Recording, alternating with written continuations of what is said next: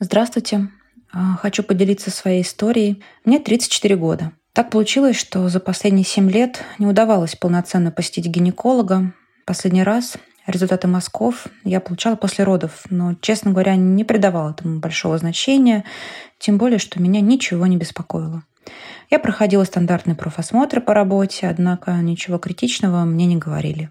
Около года назад я узнала шокирующую новость. Моя знакомая, молодая девушка, перенесла серьезную операцию по удалению женских органов из-за рака шейки матки и лишилась возможности самостоятельно выносить детей. Это очень меня напугало, и я обратилась к знакомому акушеру-гинекологу для стандартного осмотра. По результатам оказалось, что у меня есть ВПЧ, и результаты цитологии неудовлетворительные. Дальше мне взяли биопсию, которая подтвердила изменения дисплазии шейки матки, и мне удалили пораженный участок шейки матки под наркозом. Потом был период наблюдения, э, но в итоге все закончилось хорошо. Но я с ужасом думаю, что могло бы быть, если бы я так и не пошла на осмотр.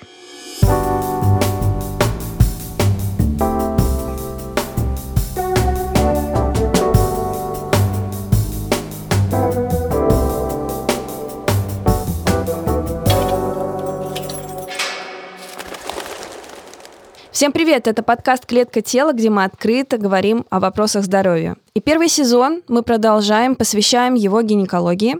С вами в студии Елена Аненкова, врач-гинеколог, Анна Ярош, журналист. И сегодня мы хотим разобрать историю, которую с нами поделилась девушка в самом начале. Для этого мы пригласили еще одного врача-гинеколога, чтобы дискуссия была более плотной и жаркой на эту тему. Да, и мы хотим поприветствовать сегодня в нашей студии очаровательного и прекрасного доктора. Это Анастасия Вадимовна Минаева. Это врач-акушер-гинеколог сети клиник Фомина и преподаватель кафедры акушерства и гинекологии с курсом перинатологии РУДН. Настя, привет. Привет. И прежде чем мы начнем, хотелось бы сказать, что, в принципе, вы можете задать вопрос, который мы, возможно, не осветим в этом выпуске нашим врачам, и это можно сделать в наших группах в Телеграме, ВКонтакте и в комментариях под видео на YouTube. Дорогие врачи, Расскажите, пожалуйста, как так может получиться, что девушка не чувствовала себя больной да, у нее не было никаких симптомов, при этом э, я так понимаю, что у нее начиналась какая-то уже серьезная стадия заболевания. Я правильно поняла, что это начальная стадия рака? Ну, здесь сложно говорить про рак, потому что э, касательно шейки матки, касательно мазков, связанных с шейкой матки и с раком шейки матки, есть определенная четкая система, градация. То есть некие такие ступеньки, и пациентка может, э, не зная о своем диагнозе, просто по этим ступенькам прыгать выше, выше, выше, и в конечном итоге достичь а, рака шейки матки. На самом деле это такое достаточно серьезное заболевание. Вот если посмотреть на статистические данные за 2020 год, которые представила Всемирная организация здравоохранения, то по оценкам, практически 604 тысячи новых случаев заболевания и 342 тысячи случаев смерти от рака шейки матки случилось в этом году. По поводу смерти могу сказать, что аналогия вот такая, что приблизительно каждые две минуты в мире одна женщина умирает от рака шейки матки. Это очень впечатляет, поскольку мы знаем, почему это происходит, мы на 100% э, знаем, как это предотвратить, но, к сожалению, все еще это случается в наше время. И э, здесь вот такой момент, что эта история абсолютно предотвратимая. Что мы можем сделать по этому поводу? Э, я думаю, что прежде чем мы поговорим про дисплазию, следует сказать, что здоровье шейки матки стоит на трех китах. И за эти три кита ответственны три потрясающих человека, три мужчины, Первый мужчина — это Джордж Папаниколау или Георгиос Папаниколау, собственно, с которым ассоциирован ПАП-тест. Второй мужчина, про него мы поговорим чуть позже. Я думаю, что стоит дать слово Насте по поводу классификации, да, и вообще, что такое, наверное, мы с ПАП-теста начнем. Что такое ПАП-тест, э, почему про него все так говорят, и, собственно, что женщине делать, если она увидела в своем анализе кучу разных букв непонятных. Угу. Начнем мы все-таки со здоровья шейки матки. Как мы можем понять, все ли в порядке с шейкой матки? Если клетки шейки начинают изменяться, эти изменения мы можем заметить под микроскопом. Глазом, к сожалению, просто посмотрев на шейку матки, мы не можем их определить. Существует несколько вариантов ПАП-теста. Это жидкостная э, цитология или традиционная цитология. Жидкостная цитология имеет меньшее количество ошибок, но стоит немножко дороже и не везде покрывается системой ОМС. Если есть возможность, лучше сдавать жидкостную цитологию. При этом правильно забранный традиционный ПАП-тест тоже может показать эти клетки. Когда вы придете к врачу сдавать такой анализ, он возьмет специальную щеточку и этой щеточкой поцарапает шейку матки для того, чтобы набрать на нее клетки. Иногда после такого анализа могут быть э, незначительные кровянистые выделения. Это больно? Это неприятно, угу. но это не больно. Это даже своеобразный такой а, маркер правильности взятия мазка, когда потом есть а, кровянистые выделения, незначительные. Кровавая роса, я знаю еще. До появления кровавой росы нужно вот этой вот щеточкой Да, покрутить. смысл поцарапать, э, набрать нужное количество клеток. Звучит как триллер просто. Пришла а... просто на прием к гинекологу, вот все тут кровавая роса. Тут тебе и ёршики, да, и кровавые росы. Вопрос сразу. Отличие жидкостной цитологии от традиционной традиционного метода. Почему жидкостной метод считается более, скажем так, чувствительным? Угу. А, ну, дело в том, что здесь вопрос именно фиксации материала. Значит, мужчина, про которого вы говорили, Георгиас Папа Николау, еще э, там больше ста лет назад, когда мы не знали ни про какие ВПЧ и понятия не имели, откуда берутся эти все э, заболевания, он э, придумал систему окрашивания цитологических мазков, при помощи которой клетки эм, по цвету разделяются на э, те, которые имеют изменения, и те, которые не имеют изменений. И вот представьте, что за столько лет э, ничего удобнее э, цитологи еще не придумали для диагностики этих заболеваний. И важный такой нюанс – материал должен быть зафиксирован спиртом для того, чтобы эти клетки можно было так покрасить по папа Николау. Вот этого этапа, кстати, во многих клиниках и нет. Особенно если мы говорим о традиционных э, мазках. И часто, когда вы получаете результат анализа на цитологию, вы можете внизу посмотреть, там написано, каким методом э, выполнен этот анализ и как окрашено было стекло. И вот лучше всего, чтобы это был именно ПАП-тест или окрашивание по Папа Николау. Существуют другие варианты окраски, это по Лейшману, по Романовскому гимзе и другие э, модификации. Они дешевле, проще, но не так хорошо показывают вот эти клетки, которые мы ищем с изменениями. То есть если раньше действительно жидкостная цитология стоила дороже, это было сложнее, сейчас даже ну, в поликлиниках Москвы, по-моему, доступна жидкостная цитология, поэтому э, можно пользоваться ей. Ну, я, честно говоря, ни разу не видела, чтобы пациентки спросили, а вам каким а, методом это делать? То есть это по факту делают, а потом озвучивают результаты. То есть, мне кажется, такие тонкости пациент в принципе не знает. К сожалению, такие тонкости пациенты узнают, когда сталкиваются уже с проблемой дисплазии.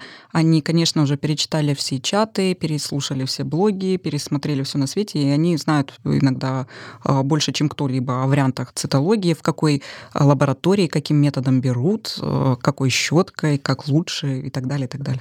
Я могу, как пациентка, сказать врачу, что я, допустим, готова заплатить дополнительно за жидкостную цитологию, да, чтобы мне взяли именно этот вариант. Либо это вообще не практикуется, то есть есть один вариант у врача, и все. Например, в, там, в регионе, в поликлинике. А, это зависит зависит от конкретной поликлиники, поскольку в некоторых э, медицинских учреждениях есть возможность платных услуг, а в некоторых просто нет этих транспортных средств.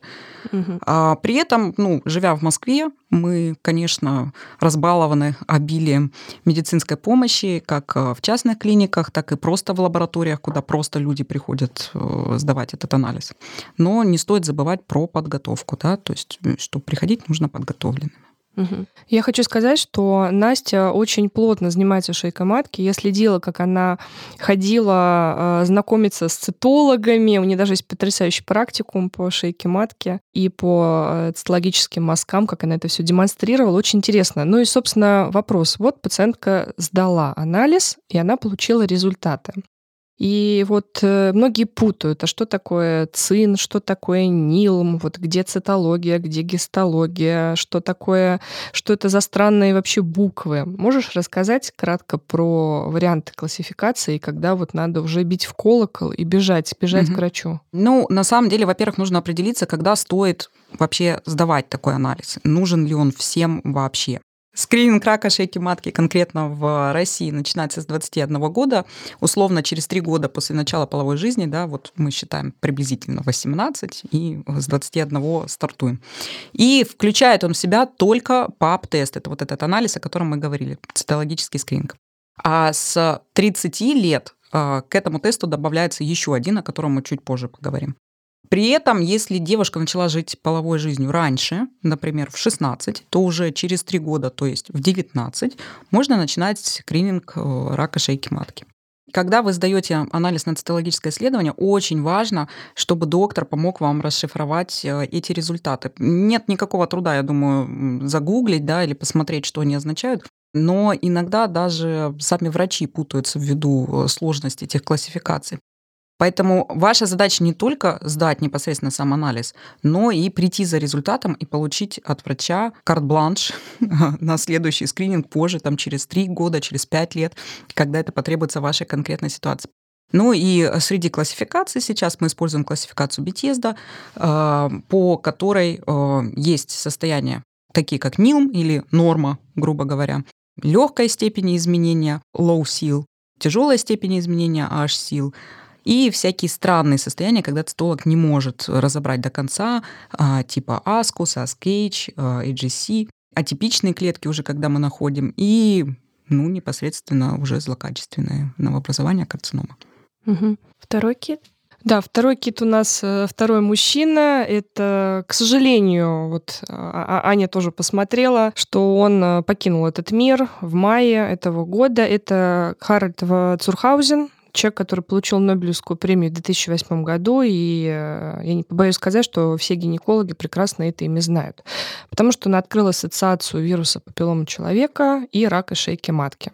Собственно, могу сказать, что до сих пор существуют пациентки, которые вообще никогда не слышали про вирус папилломы человека, и очень удивляются на приеме, когда доктор может спросить, там, сдавали вы когда-нибудь анализ, была ли у вас вакцинация или нет.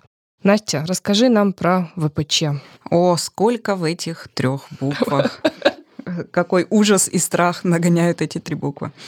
А, вирус папиллома человека – это вирус, группа вирусов, к которым относится порядка 200 типов, сейчас даже, мне кажется, уже больше там насчитали. Они живут с человечеством довольно давно, и, в принципе, мы уже практически научились с ними жить. И среди этих 200 типов мы выделяем типы высокого онкогенного риска и низкого онкогенного риска. И среди высокого онкогенного риска мы выделяем 14 типов, к которым в первую очередь относятся 16 и 18 тип ВПЧ, которые плотно ассоциированы с развитием рака шейки матки. Приблизительно 70% э, всего рака шейки матки вызвано вот этими двумя типами, 16 и 18. Запомните эти цифры. 16-18.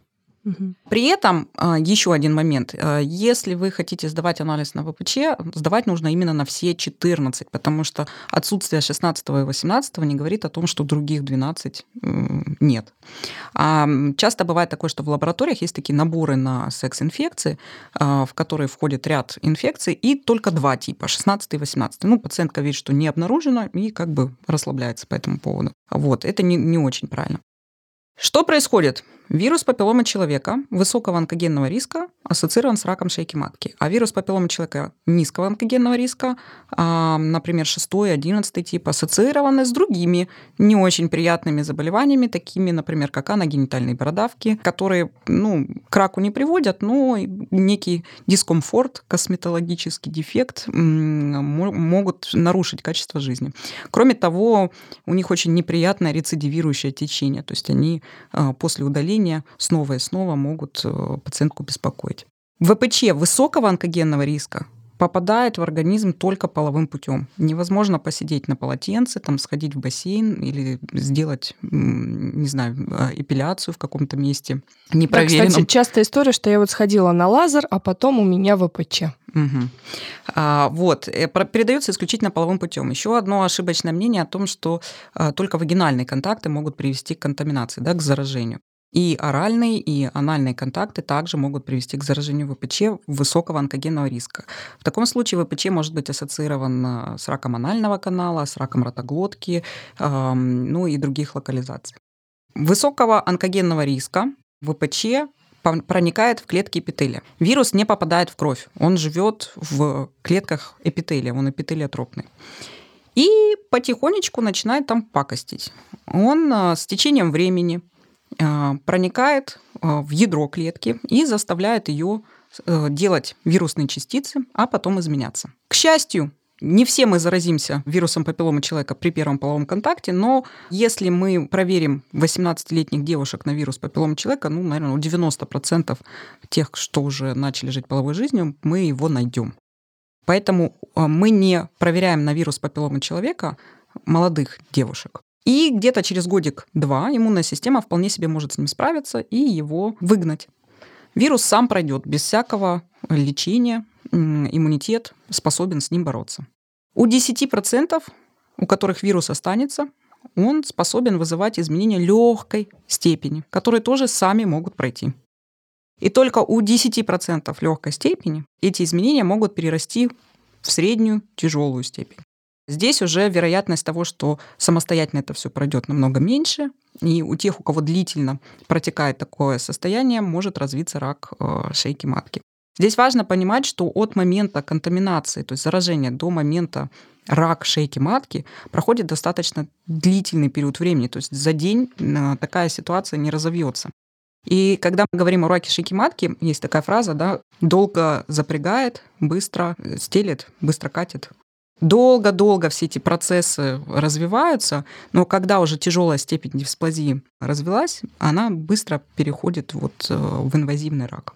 Хорошо, раз уж мы говорим, э, собственно, про генез ВПЧ, скажи уж эти заветные слова, что лечение от вируса папиллома человека не существует.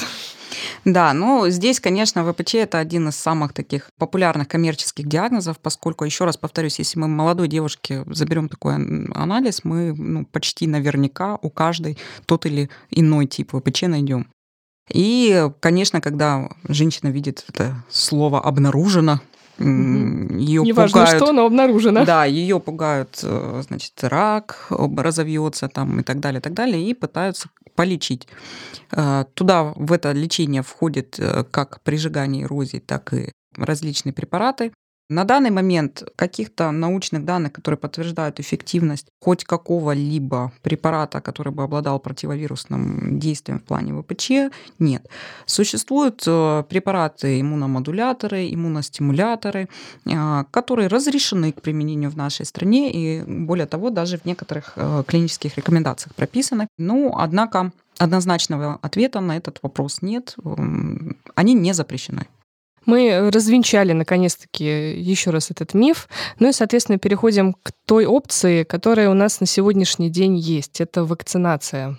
Угу. Ну, для начала э, я хочу сказать про скрининг про ВПЧ да, скрининг, анализ на ВПЧ. Да, мы помним, что нужно э, производить забор мазка на ПАП-тест, и к нему еще мы... Должны добавить анализ на ВПЧ. Вопрос, когда? В России ВПЧ мы добавляем с 30 лет. Условно мы считаем, что вот этого с 18, когда мы начали жить половой жизнью, до 30, достаточно, да, чтобы какие-то там изменения могли произойти, при условии, что нормальные были цитологические мазки. Однако в некоторых странах стартуют с 25, ну и в целом пробовали делать раньше, лучше не получилось, поэтому 25 где-то вот такой оптимальный возраст, учитывая, что а, половая жизнь началась в 18. Когда мы забираем материал и на ВПЧ, и на цитологию вместе два этих теста, они называются ко-тест, или мы называем это ко-тестирование. И здесь еще раз напомню про жидкостную цитологию, что очень удобно пользоваться именно жидкостной цитологией, потому что можно и ВПЧ, и цитологию забрать сразу в одном и том же месте, однократно. И таким образом скрининг рака шейки матки, который включает в себя ко-тестирование, то есть цитологическое исследование и э, ВПЧ, продолжается до 65 лет. После 65 мы считаем, что риски э, уже э, очень низкие и нет смысла сдавать скрининг рака шейки матки. Точно так же, как и начинать его ранее 18 лет, поскольку, насколько я помню, в прошлом году в России было зафиксировано только 16 случаев рака шейки матки до 21 года на всю страну. Ну, казуистика такая. Да, да и, как правило, это те а, раки шейки матки, которые не всегда ассоциированы с ВПЧ, аденокарциномы, Угу. Периодически это звучит так, как мы сидим на пороховой бочке, то есть мы, в принципе, не защищены. У девушек огромные, начинающих половую жизнь, огромные риски э, получить тот или иную цифру, э, связанную с ВПЧ. А что делать-то? Что делать, чтобы помимо того, что я поняла, что нужно с 30 лет а, обследоваться, обязательно сдавать анализы, а, что еще можно сделать для того, чтобы снизить риск? Вот еще сразу я добавлю комментарий, я думаю, Настя согласится. Многие думают, что презервативы, барьерный метод, это прекрасная защита от вирусов папилломы человека. И тут нет. Так ли это? Все сложно. Ну, во-первых, еще раз, скрининг мы начинаем не с 30, а раньше, где-то угу. через 3 года от начала половой жизни. А, если половая жизнь ну, началась в 27, то да, 30 вполне подойдет. А, во-вторых, а, да, вирус передается при оральных, анальных контактах, вагинальных проникающем сексе. А, и, к сожалению, защититься от него на 100% нельзя при помощи барьерных методов контрацепции, но, безусловно, презервативы или существуют такие так называемые кофердамы, это а, салфетки, которые накладываются на половые органы для кунилингуса, да, каких-то оральных ласк, они не позволяют проникающего контакта, но, тем не менее, делают барьер между двумя слизистыми и предотвращают э, заражение. Боже, я сегодня узнала еще что-то новенькое. Слушай, тут срочно надо загуглить, я, как это выглядит. Нет, нет, я вспомнила видео, по в Инстаграме было, как сделать из презерватива салфетку. Очень просто, да, можно просто э, презерватив превратить вот в такую салфетку для наружных половых органов. Хорошо. Так, а есть что-то более консервативные методы? Консервативные методы. Ну, если мы в целом рассматриваем вирус папиллома человека как э, секс, инфекцию, смешно, что воздержание и секс мы сказали одномоментно. А, то а, лучший способ защитить себя от инфекций, передаваемых половым путем, это взять за ручку партнера, вместе пойти обследоваться до а, того, как вы начнете жить открыто, без барьерной контрацепции. Но в плане ВПЧ здесь не работает такая ситуация, потому что у мужчин мы не делаем анализ на ВПЧ, он э, не имеет для нас клинической какой-то значимости. И кроме моногамных отношений и использования барьерной контрацепции, у нас остается специфическая профилактика, которая подразумевает под собой вакцинацию. Действительно, существует вакцина против вируса папилломы человека. Причем она защищает от 6-11 э, типа, которые не вызывают рак, но вызывают вот эти аногенитальные кандиломы. кандиломы. Угу. И против 16-18 типа, которые чаще всего вызывают рак шейки матки. Такая вакцина называется Городосил, она зарегистрирована в России. Есть еще одна вакцина, которая защищает только против 16 и 18 это вакцина Церварикс. И за пределами России э, существует Городосил-9, который защищает от 9 э, типов вируса папилломы человека. Он у нас сейчас как раз-таки на столе лежит. Это Гордосил-9. Э, я вакцинировалась, расскажу свою историю, в 27 лет. Вакцинировалась я в Латвии. Это не больно. Третья нога у меня не выросла, сразу скажу. Я так понимаю, что ты сама покупаешь, это в клинике ты покупаешь? Как это вообще происходит? В моем случае, так как я медицинский работник, первую вакцину я делала непосредственно в клинике, потому что э, важно, важно помнить, что любая инъекция может привести к аллергической реакции, то есть ее нужно делать под контролем доктора. Остальные две я привезла э, в страну и сама себя уколола. Ничего себе. А в принципе, возможен такой вариант, когда я, например, э, как турист путешествую по другим странам, и, ну, я думаю, что здесь в любом случае потребуется первичная консультация врача-акушер-гинеколога страны, куда ты приезжаешь, и уже с ним можно будет обсудить Поправочку, поправочку. Моменты, да? Акушер-гинеколог не решает э, проблему вакцинации э, против ВПЧ. Единственная консультация, которая нужна, это консультация врача-терапевта непосредственно перед э, инъекцией. То есть определить, что у вас нет противопоказаний. Какие противопоказания к вакцинации? Неважно, это гордосил 9 или гордосил 4, это обострение каких-то хронических заболеваний. То есть если у вас, э, допустим, бронхиальная астма, и вот сейчас именно обострение не лучшее время для того, чтобы вакцинироваться. Это острые респираторные вирусные инфекции, повышение температуры. Это могут быть э, заболевания, связанные там, с э, наследственными проблемами со свертыванием крови, такие как там, тромбоцитопения, тромбоцитопеническая пурпура. Просто ввиду того, что в том месте, где будет инъекция, могут э, развиться осложнения в виде гематомы и так далее. Ну и, конечно, абсолютное противопоказание к такой вакцине – это аллергическая реакция на предыдущие дозы этой же вакцины. Как правило, а, поскольку вакцина не содержит живого вируса, она редко бывает эм, с какими-то побочными реакциями. Ну, обычно это а, боль вместе инъекции, покраснение вместе инъекции, может быть отек, может быть миалгия, незначительное повышение температуры тела, слабость, апатия, снижение аппетита. Поскольку инъекция вводится в руку, вот, кстати, еще один классный миф, э, почему-то все говорят, что вакцинация против ВПЧ это больно, потому что вакцину делают в матку. Нет, это не так. Вакцину против ВПЧ делают э, в дельтовидную мышцу плеча, так же, как э, все остальные вакцины. Лучше это делать там в левую руку, если вы правша.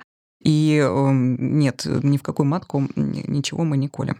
Это мы обсудили противопоказания да, к вакцинации. И существует действительно такая штука, как вакцины туризм, когда девушки совмещают приятную турпоездку с вакцинацией, они обращаются в клиники, вы можете найти эм, на сайте НКО «Коллективный иммунитет» э, список э, в разных странах э, клиник, которые охотно вакцинируют туристов.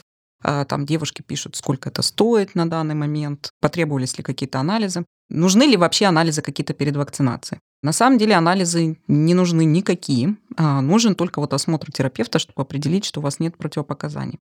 А если уже есть ВПЧ, можно ли делать э, такую вакцину. Здесь э, важно понимать, что э, вакцина не обладает лечебным эффектом, то есть она не вылечит тот ВПЧ, который уже есть. Но она значительно снизит риски инфицирования другими типами ВПЧ. Особенно еще есть такой момент у девушек, у которых уже была дисплазия или какие-то заболевания шейки матки, ассоциированные с ВПЧ.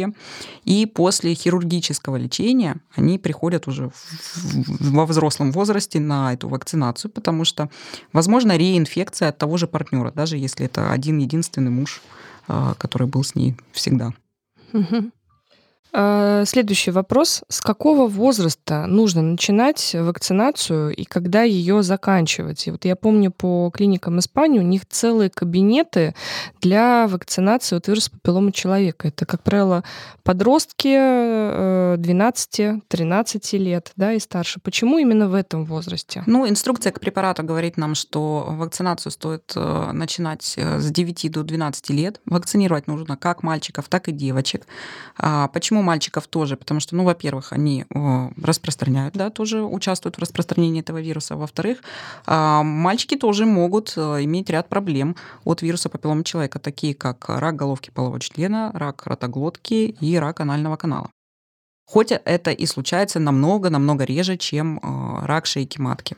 Оптимально вакцинацию провести до начала половой жизни. То есть мы рассчитываем, что вот этот возраст 9-12 лет и к 16-17 годам, когда этот подросток начнет жить половой жизнью, произойдет э, уже защита, да, выработаются защитные антитела. Вопрос этот спорный. Кто-то говорит, э, что якобы посчитали иммунитет, который сохраняется после вакцины, и хватает его лет там на 15. А что, если позже начать вакцинироваться, и тогда на дольше хватит этого защиты да, против ВПЧ. Пока нет однозначного ответа, но у нас есть инструкция к препарату, которая говорит, что да, лучше это сделать до начала половой жизни.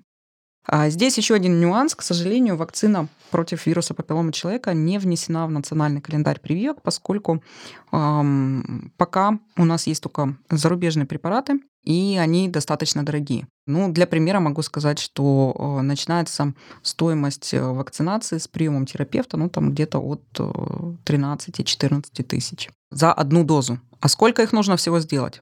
Если это подросток, 9-12 лет, то достаточно двух доз. Если уже старше, то это три дозы которые делаются по схеме 0,26. То есть сегодня, через два месяца вторая, через 6 месяцев а, третья. Мы знаем положительный опыт стран, таких как, например, Австралия и Новая Зеландия, которые а, с 2008 года успешно вакцинируют всех мальчиков и девочек вообще, а, у которых в этих странах заболеваемость раком шейки матки снизилась до 0,1%, и, э, и то учитывая миграционные особенности там, а, страны. Угу. То есть мы уже видим этот положительный опыт. Что сказать про Российскую Федерацию? Этой весной Закончились э, клинические испытания, третий этап отечественной вакцины против ВПЧ, которая будет аналогом Гордосил-4 против 6, 11, 16, 18 типов. Сначала хотели вот с 24 года ввести ее в национальный календарь прививок. Сейчас вроде как отложили до 26 ну, пока вот неизвестно, как долго это будет продолжаться. В общем, это точно не повод э, ждать, э, когда ее можно будет получить э, бесплатно. О, то есть по ОМС сейчас, в принципе, эта история недоступна? В, доступна. Сейчас расскажу, каким образом. Поскольку вакцина не входит в национальный календарь, что это значит вообще, национальный календарь? Это когда государство точно обязуется оплатить эту вакцинацию для всех. Только некоторые регионы за счет своих региональных программ оплачивают вакцинацию школьников. Например, э, это Челябинск, это Краснодарский край, это Московская область, где нашли деньги, выделили да, из бюджета на, на все это дело. Где-то вакцинируют только девочек, где-то и девочек, и мальчиков, где-то только до 12 лет, где-то до 16 лет. Но в целом вы не можете прийти и потребовать вакцинацию против ВПЧ, потому что она не входит вот в этот э, календарь прививок. То есть если э, ты живешь в городе, которому повезло, то, возможно, ты можешь получить это по ОМС. И да. как об этом узнать? Это как Как правило, в школах э, вот предлагают. приходят, да, предлагают, приходят медсестры. Взрослым нереально бесплатно по ОМС вакцинироваться. Хорошо. Если мне сейчас 33, э, есть ли мне сейчас э, необходимость или... Это довольно интимный вопрос. Интимный? Значит, до 25 лет, да, стоит всем, и мальчикам, и девочкам, даже если уже случились половые контакты, а, просто потому что люди в этом периоде жизни, они а, в максимальной группе риска да, по заражению. Сменяемости. Сменяемости, власти. да, половых партнеров. А дальше вопрос уже индивидуальный. FDA а, – это американская организация, которая следит за, позволяет использовать лекарственные средства. Она позволила вакцинацию до 45 лет а, и для мужчин, и для женщин. Но здесь вопрос целесообразности, насколько это нужно. Если вам 33, а, и вы счастливо замужем, и вы не планируете больше менять полового партнера, и вы проходили все церекальные скрининги, и все было окей, то, пожалуй, а, оставить эти средства сэкономленные для вакцинации ваших детей. Если вам 44, и вы в разводе, и вчера вы зарегистрировались на сайте знакомств, вы в активном поиске, то да, пожалуй, в 44 есть э, целесообразно э, вакцинироваться против ВПЧ. Поэтому здесь старше 25 история очень индивидуальная. То есть все, все зависит от, э, на самом деле, количества партнеров в жизни женщины. Чем больше вариабельности, тем выше риски, а значит, тем, наверное, правильнее будет все-таки вакцинироваться. Ну и снова женщины страдают, как обычно, да? Да, да, мальчикам все равно. И у нас третий мужчина, раз уж мы заговорили про них. Третий э, кит. Да, третий кит — это Ганс Гинзельман. Это человек, который изобрел в Германии в свое время кольпоскоп. Тот самый микроскоп, который позволяет нам детально рассмотреть э, шейку матки, посмотреть на ткань, на эпителии и определить, есть ли там какие-то изменения. И часто во время кольпоскопии, то есть это осмотр э, шейки матки, влагалища, звучат такие слова, как проба с уксусом, там доктор предупреждает, сейчас будет пахнуть уксусом, не бойтесь. Или, например, проба с йодом, да, с люголем, шиллер-тест. Э, доктор тоже предупреждает, что не переживайте, у вас могут быть коричневатые выделения. Настя, расскажи, пожалуйста, про эти пробы и про тесты. Угу. Но начну с кальпоскопии, да, звучит это все очень страшно, на самом деле это выглядит как такой бинокль на ножках, который подъезжает к гинекологическому креслу, ничего не вводится во влагалище, кроме самого зеркала гинекологического. И доктор рассматривает шейку матки при небольшом увеличении от 10, там 7,5, 15 раз. То есть мы не видим клетки, как их видит в цитологическом исследовании доктор-цитолог, но мы можем более детально изменения на шейке матки рассмотреть. И в этом плане а, нас очень интересует э, зона стыка эпителиев. Помните, я рассказывала, что есть вот эпителий плотный такой, а, многослойный, и нежненький, однослойный. И вот вся проблема в зоне, где эти два эпителия встречаются. Потому что именно в этой зоне находятся такие специальные резервные клетки, из которых потом будет понятно, в какую именно клетку превратится эта клетка резервная. ВПЧ очень любят именно эту зону, потому что они такие юные, несмышленые, эти клетки, и легко в них попасть, они не защищены. Та самая зона трансформации, да, и часто, когда пациент получает заключение кольпоскопическое, там написано ZT1, ZT2, ZT3. Вот что это такое? Это как раз говорит о том, где находится эта зона трансформации. То есть если мы говорим о женщинах с эктопией, молодой девушке, где мы видим вывернутый вот этот э, цилиндрический Носок. эпителий, да, эктопию, э, то у них будет зона трансформации первого типа. То есть мы видим всю зону стыка этих двух эпителиев. Если зона стыка проходит по краю входа в цервикальный канал, по э, наружному зеву, то частично мы видим, частично не видим, и называем такой тип второй.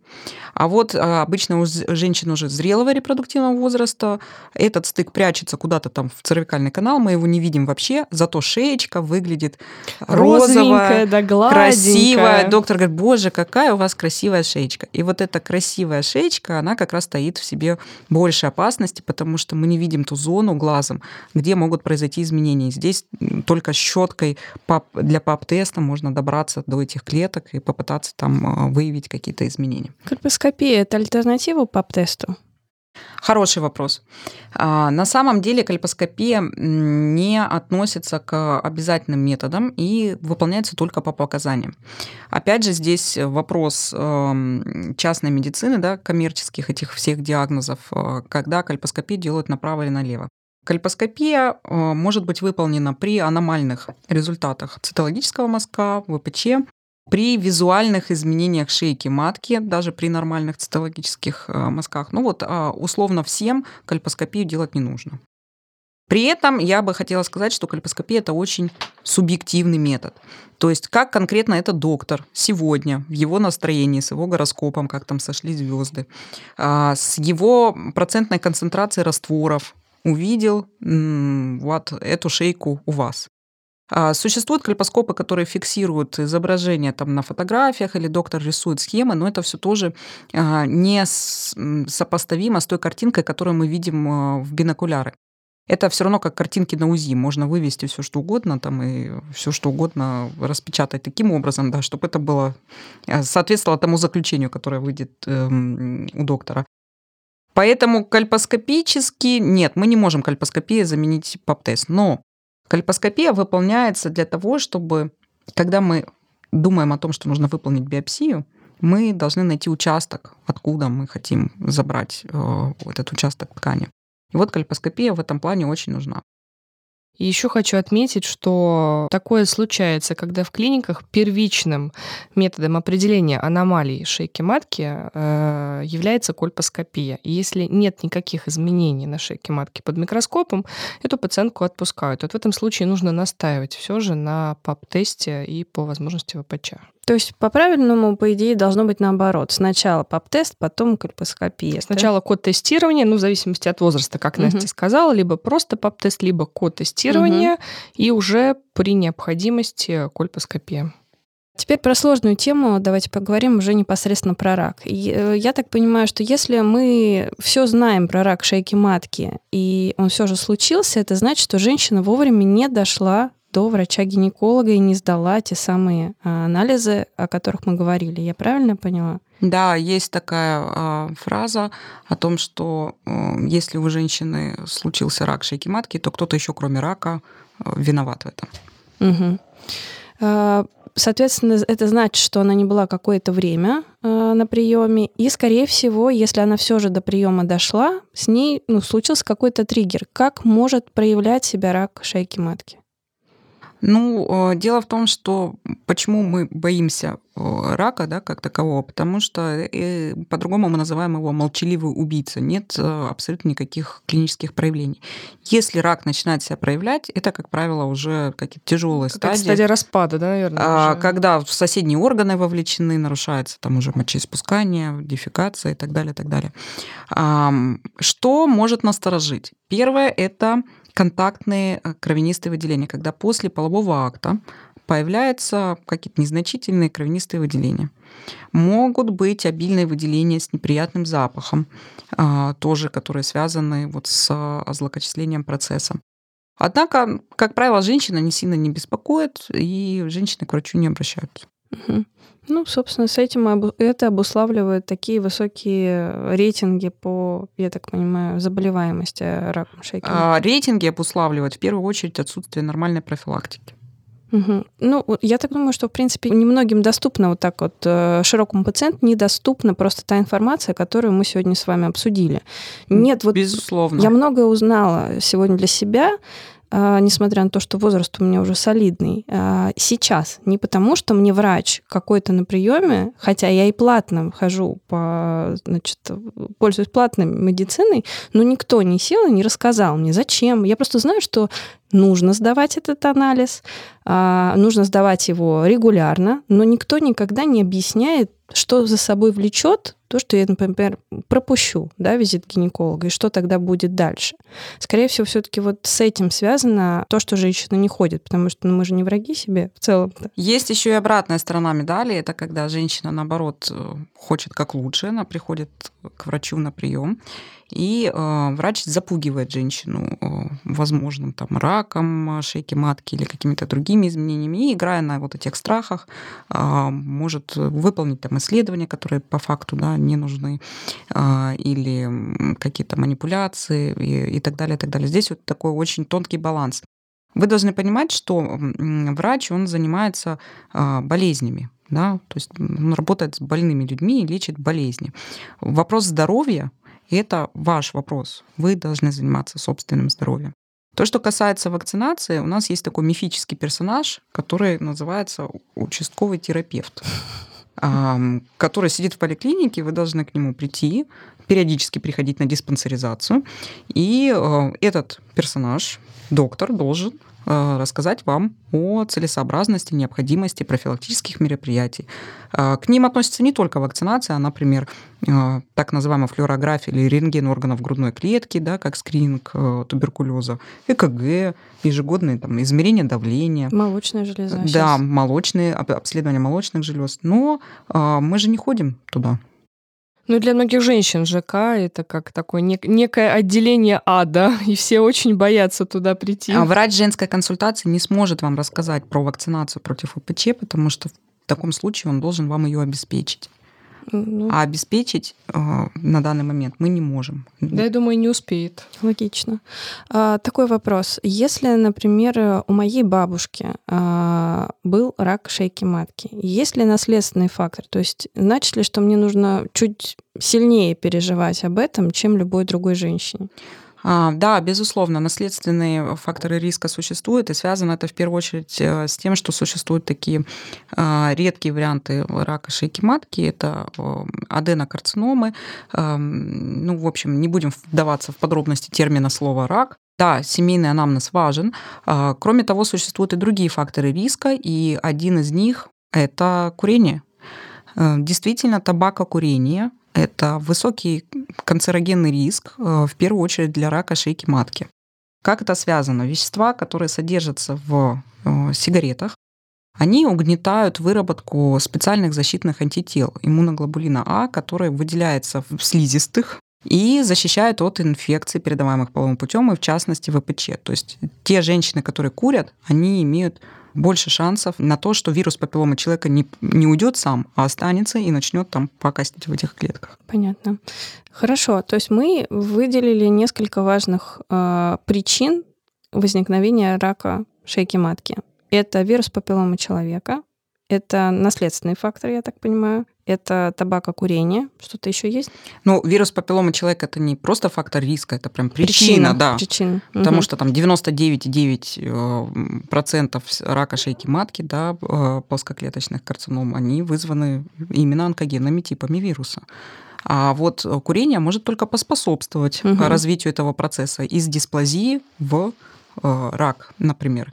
А также это может быть эм, иммуносупрессивные какие-то состояния, при которых снижен иммунитет. То есть это те пациенты, которые, например, ВИЧ-инфицированы, те пациенты, которые принимают какие-то препараты после трансплантации органов, например, да, или с какими-то аутоиммунными заболеваниями. Поэтому здесь состояние иммунитета очень важно. Но только стоит помнить, что иммунитет повышается не от таблетки, на которой написано иммуномодулятор, а от вашего образа жизни. Это немножко сложнее, чем выпить таблетку. Лечь вовремя спать, не светить экраном телефона в лицо хотя бы за час до сна. Прогуляться в парке, а, съесть э, салат вместо бургера, соблюдать вот режим труда и отдыха.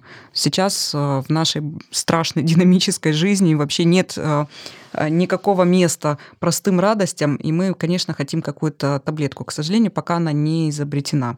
Мы, как показывает последняя пандемия, вообще не очень-то умеем справляться с вирусными инфекциями, угу. вообще любыми. И на данный момент э, лечим мы только гепатит С, да, который да, да, да. излечим. Все, все остальное мы можем только снизить немножечко симптомы. И поддерживать. И поддерживать, да. Так вирусные инфекции пока вот. неизлечимы. Давайте подведем итог. Какие анализы нужно сдать у гинеколога обязательно для того, чтобы минимизировать негативные всякие вещи, связанные с раком и другие. Спустя три года от начала половой жизни нужно уже э, сдавать анализ на цитологию да, или а, жидкостную цитологию. А, дальше в нашей стране с 30 лет по УМС а, можно с 25 лет добавить к этому анализу тест на ВПЧ, или в таком случае мы называем это ко-тест. Если все окей, то такой анализ нужно делать раз в три года. Если э, есть какие-то изменения, то интервал может сократиться до года. И мы так делаем до 65 лет. В 65 лет скрининг окончен.